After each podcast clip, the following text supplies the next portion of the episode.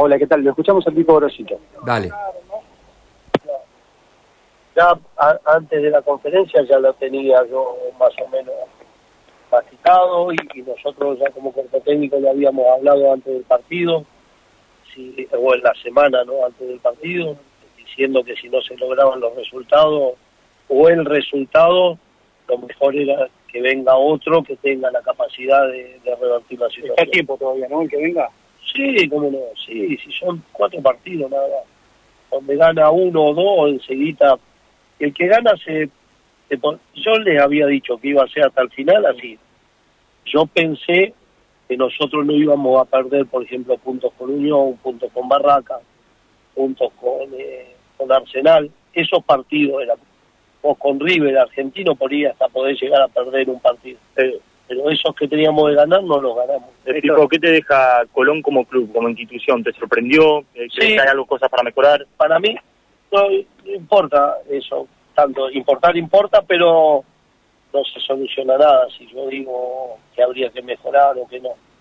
Eh, es una institución muy grande que está al nivel de Rosario, de Ñul, de Talleres, que tiene esa envergadura, que no es un equipo solo del interior, sino que es un club importante, muy importante. Ahí estando adentro, ¿tenés la explicación de por qué tiene todo para que no crece Colón? mucho más profundo, más, mucho más largo y, y no conduce a nada. Yo que, que la- que no conduce, es más para para crear una polémica que, que para otra cosa. Pipo, ¿cómo Ah. quedó la relación con José? No he hablado con José, he, hablado con Miguel eh, no he hablado con José. Gracias, Bueno. Gracias. eh. Bien, ahí estaba la palabra Manuel de Pipo Grosito. Justo estaba saliendo, vino aquí al predio 4 de junio a despedirse del plantel y bueno, alcanzamos a escuchar algunos conceptos en vivo del ex entrenador de Colón. Bueno, eh, nada sobre eh, el tema de, de que no se reunió con Viñati, eso es llamativo, ¿no? ¿Qué dijo?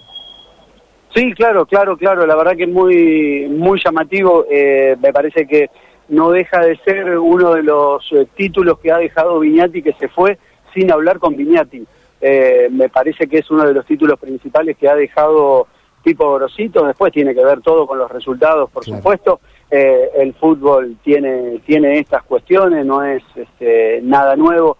Quizás un poquito más agravado por la situación que está Colón, porque está último, porque eh, quedan cuatro partidos eh, por jugar, eh, pero que no se haya eh, conectado con Vignati y la verdad que la verdad que es llamativo y, no habla muy bien de, de cómo terminó la relación. Totalmente. ¿Cómo está, eh, contanos un poquito cómo está el clima, cómo está el ambiente allí, después de aquella aparición de, de las banderas, jugadores primero Colón y demás historias, ¿cómo está el clima allí? ¿Hay presencia policial? Sí, sí, mira, hay, hay presencia policial, eh, está entrenando Colón, no hay gente desde ese punto de vista eh, total normalidad, total normalidad, porque no, este, no, no, no se acercaron hinchas. Anoche sí, anoche sí, eh, habían dejado una, una bandera que decía eh, jugadores primero Colón, eh, pero hoy, obviamente, teniendo en cuenta los acontecimientos eh, que hubo justamente en el predio 4 de junio, eh, no podía eh, Colón practicar sin, sin seguridad. De hecho, el plantel lo está haciendo con eh, preparadores físicos que le puso el club, que suelen ser de la divisional reserva. Y ahora, por supuesto, lo más importante es saber cómo avanzan las negociaciones para quien sea el, el futuro nuevo técnico de Colón. Esta mañana, Johnny Jonathan Abrego, obviamente de- del excelente equipo que tenemos en deporte aquí en la radio, eh, adelantaba un poquito que decía que había grandes posibilidades de que Israel Damonte tome el cargo de DT, ¿verdad? Eh, ¿qué, qué hay en, en todo eso? ¿Qué hay de verdad? ¿Qué hay de especulación simplemente? Sí, es, es Manuel, eh, sin lugar a dudas, el, eh, el candidato número uno que tiene Colón para, para reemplazar a Gorosito, Israel Damonte, que en su último paso había estado en Sarmiento de Junín, otro de los equipos que está eh, peleando por mantener la categoría. Eh, por lo tanto, no sería no sería ninguna sorpresa que Damonte ya en el día de mañana eh, esté aquí en, en Santa Fe. La- Yo diría más que el, el candidato con más chances eh, es el único. Después, por supuesto, eh, la dirigencia suele trabajar en el máximo hermetismo como para tratar de que no se filtre nada a la prensa y, y- y quizás esté cerrando un acuerdo con otro entrenador. Pero teniendo en cuenta los rumores que ya vienen de hace algunas semanas atrás, porque esto lo venimos diciendo, pero Gorosito ya se quiso ir eh, en el partido que Colón perdió con Barracas y los jugadores lo convencieron para que siga.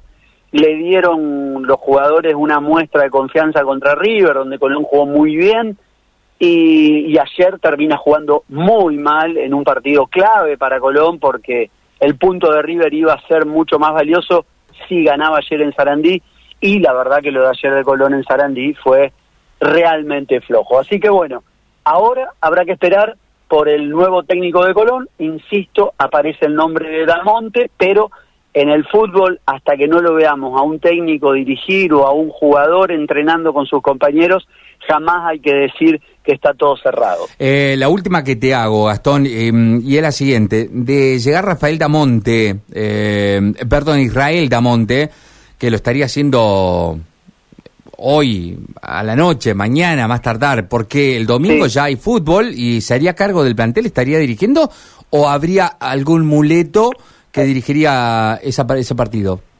No, no, no, no, no, no. Por lo que tenemos entendido aquí con los colegas, la idea es que si llega Damonte, eh, llega y dirige. ¿eh? No, no, no hay, y no hay tiempo para un chupete Marini. Va con el, Este, va con el buzo puesto. Sí, sí, sí, sí, sí, sí, sí, por supuesto. Este es una cuestión de llegar, conocerlo al, al plantel, más allá que en el ambiente del fútbol todos se conocen, sabe perfectamente Damonte eh, en qué consiste esto y, y, cuáles son los jugadores que, que puede llegar a tener a cargo, digo, puede llegar a tener por, por si es Damonte, eh, y si llega esta noche o llega mañana para hacer la primer práctica, eh, tendrá la posibilidad justamente de empezar a conocerlo sobre todo en la concentración. Recordemos que Colón va a jugar el domingo, esa también es otra Sí. historia que eh, se tiene que terminar de cerrar, está todo dado para que se cambie el horario del partido, para que no se juegue a las 9 de la noche, sino que se juegue a las 2 de la tarde, teniendo en cuenta los eh, problemas de seguridad que puede llegar a haber, porque eh, el clima, eh, a ver, como dice el viejo dicho popular, eh, el horno no está para, Para vos, bollos, claro. y entonces abriendo un poco el paraguas, la dirigencia de Colón, eh, primero que pidió jugar el martes a la tarde. Eh, cayó muy mal en el hincha de Colón. Viene mal el hincha, imagínate que la propia dirigencia diga martes a la tarde es totalmente ir en contra de los intereses del hincha. Pero aparentemente estaría todo dado para que jueguen el domingo a las 2 de la tarde, eh, para que el partido obviamente termine en, en plena tarde y no de noche, eh, como de esa manera no lo quería eh, el Ministerio de Seguridad de la provincia de Santa Fe. Así que bueno, dos cosas a saber. Primero, quién va a ser el, el técnico nuevo que va a tener Colón y lo segundo es si se confirma o no que el Sabalero va a jugar contra Atlético de Tucumán el domingo a las 2 de la tarde. Gastón, eh, esperamos cualquier novedad, cualquier entrada. Obviamente eh, tenés vía libre para hacerlo de allí del campo de, de deportes de Colón. Un abrazo muy grande. ¿Cómo no, Manuel? Hasta luego.